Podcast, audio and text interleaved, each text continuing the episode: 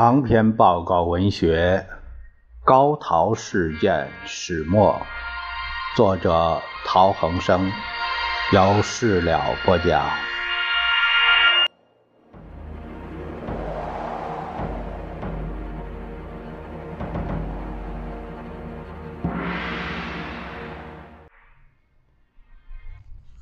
第十章第三节：回归祖国的旅程。新任我国驻美军事代表团团长熊式辉将军此时也到了桂林。他于二月二十四日在月群社，就广西省政府的招待所约父亲谈话，有意邀父亲参加代表团的工作。父亲甚感，但答以今后行止必须要到重庆请示。熊式辉熊将军说。明天我乘飞机往重庆，请你一同去。他把熊太太的飞机票让给父亲，第二天随他同飞重庆。二月二十五日，父亲搭乘的飞机在重庆珊瑚坝降落，结束了为时二十八天的旅程。军委会侍从室第二处长陈布雷先生安排父亲至上清寺美专校街。一号，他的住处暂住。布雷先生对父亲说：“你由海外到重庆来，为了保持清静，并且安心做事，最好留在侍从室。我已奉曾封命，任你为第五组组长。稍微休息几天，就可以开始工作了。”他把美专校街二号的楼房腾空，拨给父亲做居住以及办公之用。布雷先生陪同父亲觐见蒋介石。父亲报告脱险经过后，陈述自己有长期失眠症，希望多休息些时，蒋说：“你休息两三天就开始工作。”辞出官邸后，布雷先生说：“委员长从来不病，尤其不知道我们失眠的病痛。”父亲的失眠症从长途旅行间完全消失，到重庆仍然发作，但较轻微。我们收到二月二十七日父亲从重庆写给桂林的信。我当日上午七点半启程，行李两件都带，一切手续均由王泽民司令担保。十时半到重庆，由杜先生派人相接，已致电话于陈布雷先生，当派车接往美专街一号住下。谈话之下，大体此时在重庆休息，即有事也不过提提头，自己不必多做，一切尚未定。但出去之事，指的是随军事代表团赴美，不至于成行。秦勋有电到陈，呃，陈先生处，就是陈布雷那里，陈先生亦有回电，并托蒋校长照应。同日，父亲给昆明的姐姐一封信。秦勋因电报迟缓，久未得你的消息，我与乳母均不放心。我已到重庆，住美专街一号，乳母及朱棣均在桂林居住。写信寄桂林环湖北路四号二楼，于自求先生转交我们。以你害病或是烂疾致死，今到此由陈布雷先生处知如曾通消息，才放心。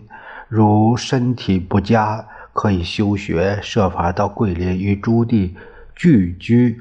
我前在邵曾电汇一千二百元，闻昆明物价贵，如不够。可写信来加惠。我在此休息之后有何事做，已有一打算，但何时开始，要后休息后方始定。我体力脑力均好，比沦陷前好，一切可以放心。祖母如何？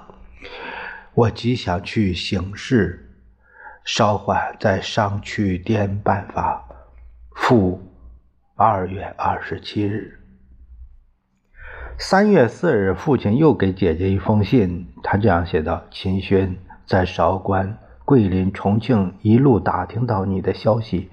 五舅说他打电话给你未得回信，又说接七舅的信你在昆明还好，含糊其辞令我生疑。到了桂林又没接到电报，在韶关临行电问蒋校长，请其电知桂林。到了重庆，时知陈布雷先生有三次电报给你。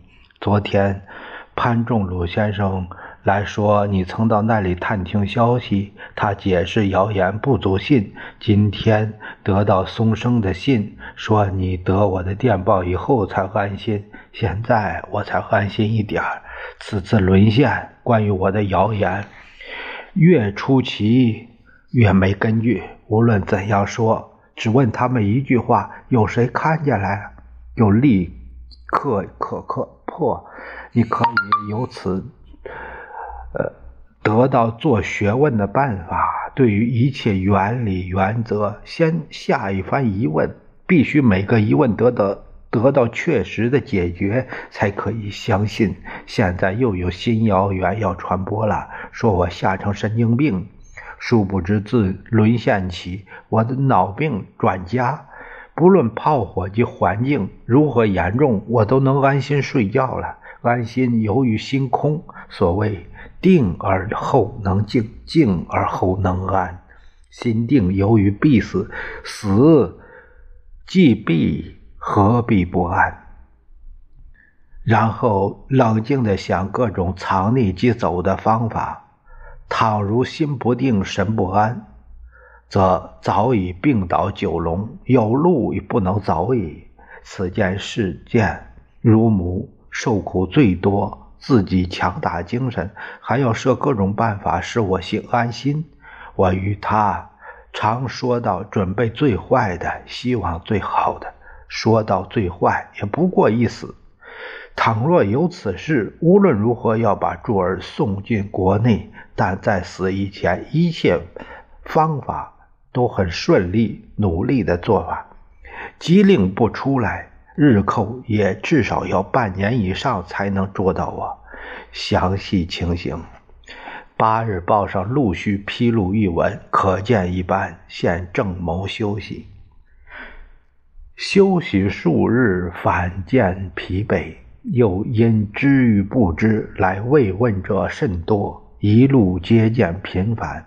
幸而陈先生处极静，能得好睡，一切饮食用具都有公办，更觉方便。如母处亦有公家招呼，不致受饥受寒。只是房子还没有租得合适，尚需张罗而已。以后各种谣传，甚至于重伤，必更多。你必须静定，不受其影响。呃，此为求学问。养身心的方法，将来自己得到紧急时有用处。多写信来为要，要钱用，不必迟疑。向我说，吃东西要吃好一点，不可节省，以致病倒。复，三月四日。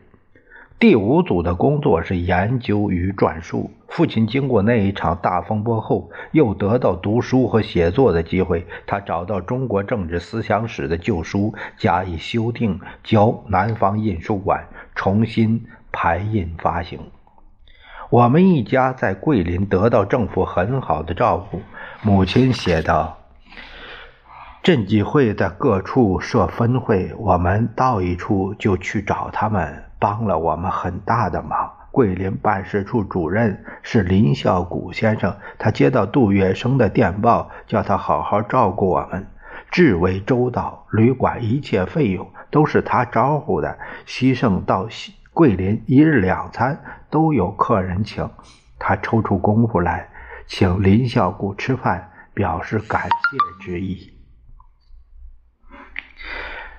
我们在环湖旅社住了一段时间以后，由镇局委员会安排住进了凤北路八十三号。三月初，我和晋生插进插班进入中山纪念学校小学部。大哥暂时无校可进，由我自学校图书馆代借历史书籍回家自修。呃，到重庆后，大哥考取沙坪坝重庆大学机械系，五月间又搬到宝汇巷，一直住到七月才离开桂林到重庆。在桂林的五个月中，几乎天天跑警报。独秀峰上面的警报器几乎每天上午十时响起，预警约半个小时。防空单位确定来袭敌机方向后，强力播音机会告知市民敌机五架到了贺县。再十余分钟，紧急。警报拉响，日机轰轰地飞临上空，有时投弹，有时绕一圈就回去。在教室上课的孩子们，每天一到十点就无心听讲，老师也准备随时收课，带学生到附近的岩洞躲警报。桂林到处都是天然岩洞，环珠洞、木龙洞是我们躲警报的去处。如果一天警报不响，大家反而坐立不安。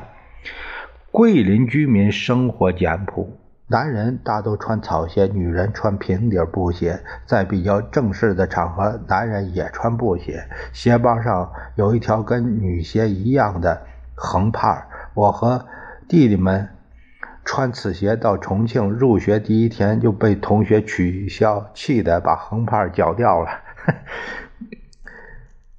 桂林街上汽车极少。而且电影院、餐馆门前都挂着“一滴汽油一滴血，坐汽车来此的是亡国奴”的标语，因此人们绝不敢坐公务车上街办私事儿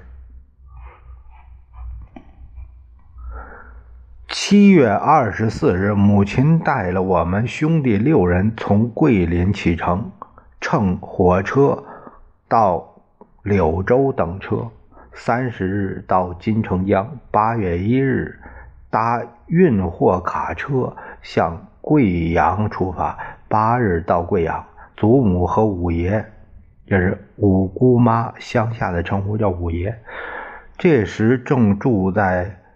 贵阳，我们在他们那儿住处挤了几天。五爷刚从云南来，跟我们讲了很多，嗯，百夷族的风俗习惯。祖母见我们个个面黄肌瘦，特别拿出燕窝煮给我们吃。不料第二天早上，我们脸都肿了。五爷连连说：“哎呀，孩子们真可怜，虚的不受补啊！”十三日，搭乘。川黔公路木炭车往重庆，经遵义、桐梓、松坎、东溪、七江，十六日上午终于到达重庆南岸海棠溪。父亲来接我们，住海棠溪别墅。下午搬到马鞍山路南方印书馆，结束了这一段艰险的逃难旅程。